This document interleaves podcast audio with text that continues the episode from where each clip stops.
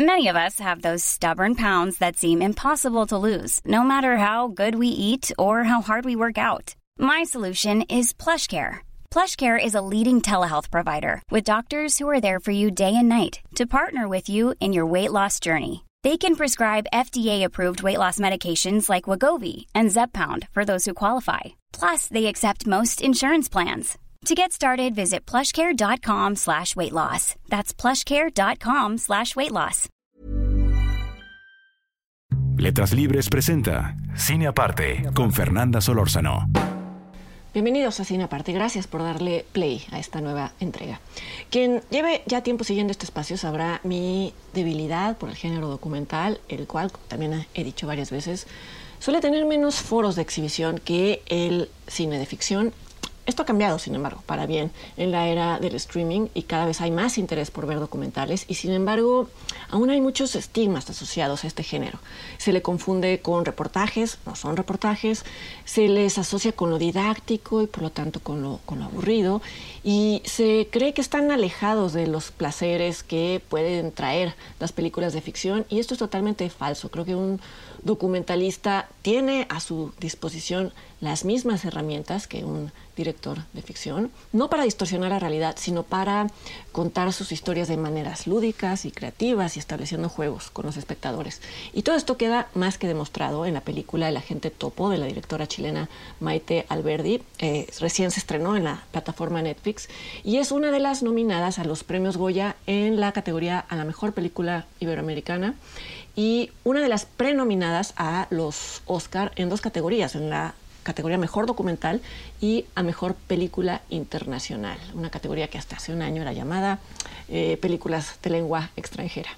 Y nótese que en ambas entregas de premio el agente topo competiría junto con películas de ficción, lo cual me parece muy bien y que creo que responde a el hecho de que cada vez se considera más a un documental como una película por derecho propio. Y también creo que responde a que la gente topo es una mezcla muy particular y, muy ingeniosa de realidad y de invención. Esta es una historia de detectives, pero muy distinta de, la, de las historias de detectives que solemos ver. Presenta una agencia de investigadores privados en Chile que existe en la vida real y que es encabezada por un hombre llamado Rómulo. Esta agencia ha puesto en el diario El Mercurio un aviso en el que convoca a adultos mayores de entre 80 y 90 años que gocen de buena salud y que puedan valerse por sí mismos y que sepan hacer uso de la tecnología para realizar una investigación. No se aclara qué tipo de investigación, tan solo se dice que quien responda el aviso eh, debe estar dispuesto a vivir tres meses fuera de su casa. El primer regalo que hace este documental a su audiencia es una toma que muestra la enorme cantidad de adultos de entre 80 y 90 años que responden al anuncio. Y sorprende no solo porque muestra cuántas personas dentro de este rango de edad gozan de buena salud y de autonomía, que son las condiciones que impone el anuncio, sino porque muestra también la disposición a priori que tienen a embarcarse en una aventura desconocida que incluso les pide estar, vivir fuera de sus casas.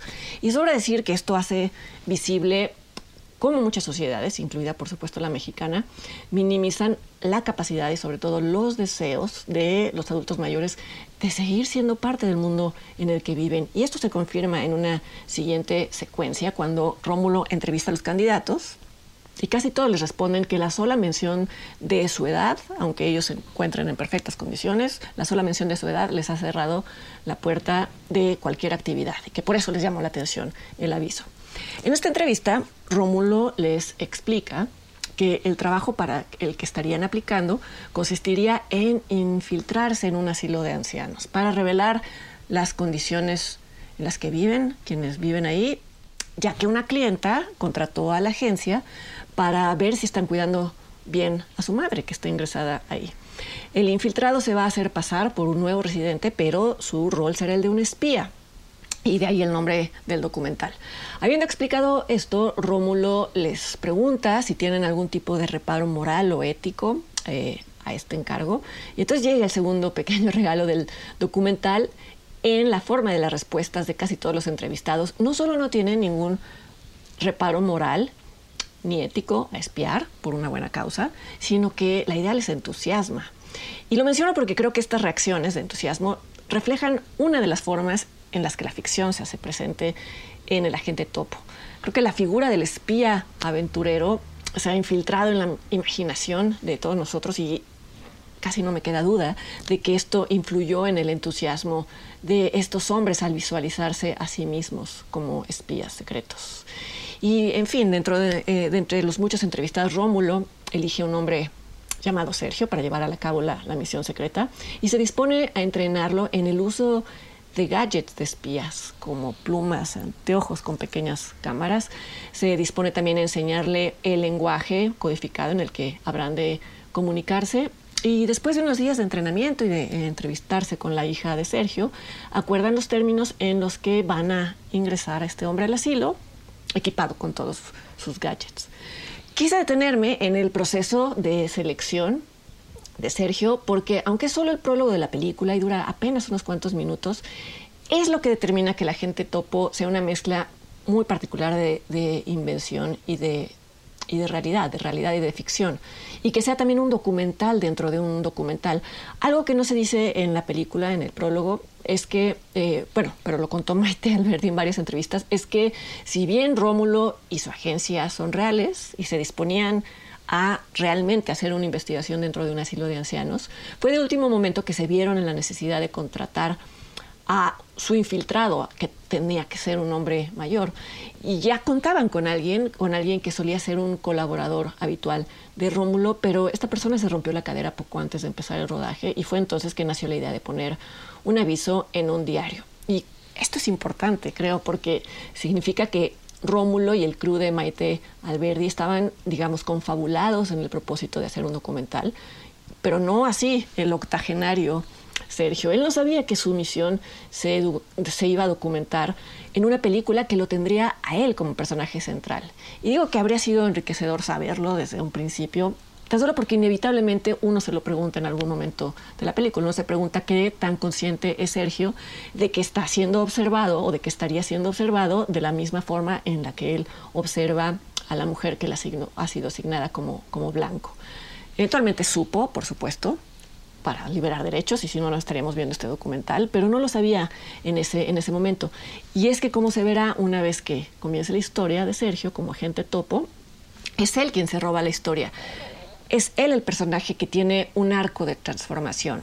No sé si esta era la intención de Maite Alberdi. No creo que hubiera sido posible preverlo con tan buenos resultados, pero en todo, en todo caso creo que fue determinante que se tratara de un personaje que llegó de último momento por casualidad y además con una viudez muy reciente a cuestas, apenas dos meses antes había muerto su esposa. Y es muy conmovedor que es él quien tranquiliza a su hija. En algún momento le dice que ahora que está fuera de casa y fuera de la rutina, empieza a sentirse más como era él antes. Esas son sus palabras textuales. Y es también a través de Sergio que entramos en contacto con, con varias residentes del asilo. La anciana que escribe y recita poesía, la anciana que es cleptómana, la anciana que se enamora perdidamente de Sergio, incluso fantasea con una boda.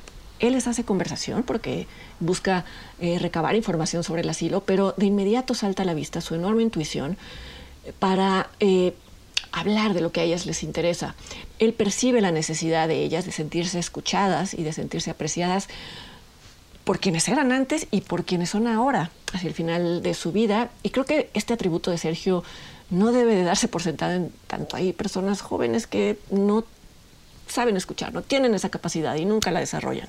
Es fascinante también observar la, seriedad con la que Sergio asume su doble personalidad, la del el anciano platicador que no debe de despertar sospechas y la del espía que lleva un increíble diario larguísimo y muy minucioso con sus observaciones el documental casi no utiliza imágenes capturadas por los gadgets de Sergio, sino más bien utiliza imágenes capturadas por el crew de Maite Alberdi.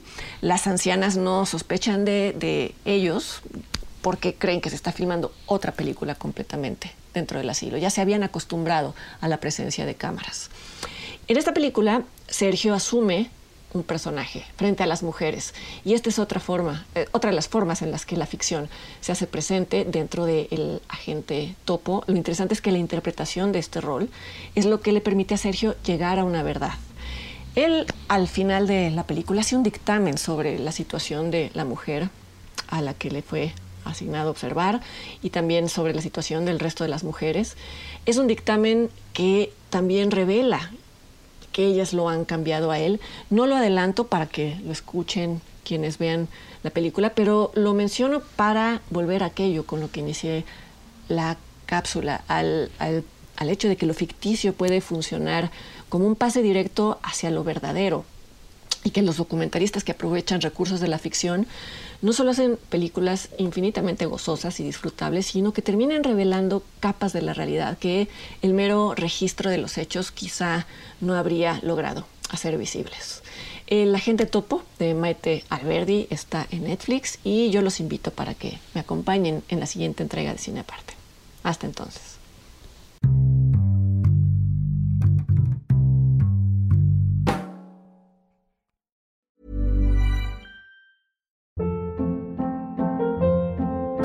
Hold up. What was that? Boring. No flavor. That was as bad as those leftovers you ate all week. Kiki Palmer here, and it's time to say hello to something fresh and guilt-free. Hello Fresh. Jazz up dinner with pecan-crusted chicken or garlic butter shrimp scampi. Now that's music to my mouth. Hello Fresh. Let's get this dinner party started. Discover all the delicious possibilities at hellofresh.com.